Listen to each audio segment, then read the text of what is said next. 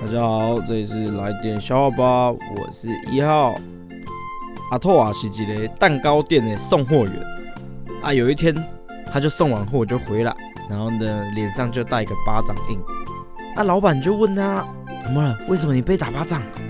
阿拓就说有一个女客户的奶奶生日啊，啊，我就送过去，啊，我忘记她奶奶的年纪没，啊，我就问那个女的一句话，就就被打了。然后老板就说。哪有人这样的？你说了什么？阿拓就说，我就问他啊，你奶奶多大？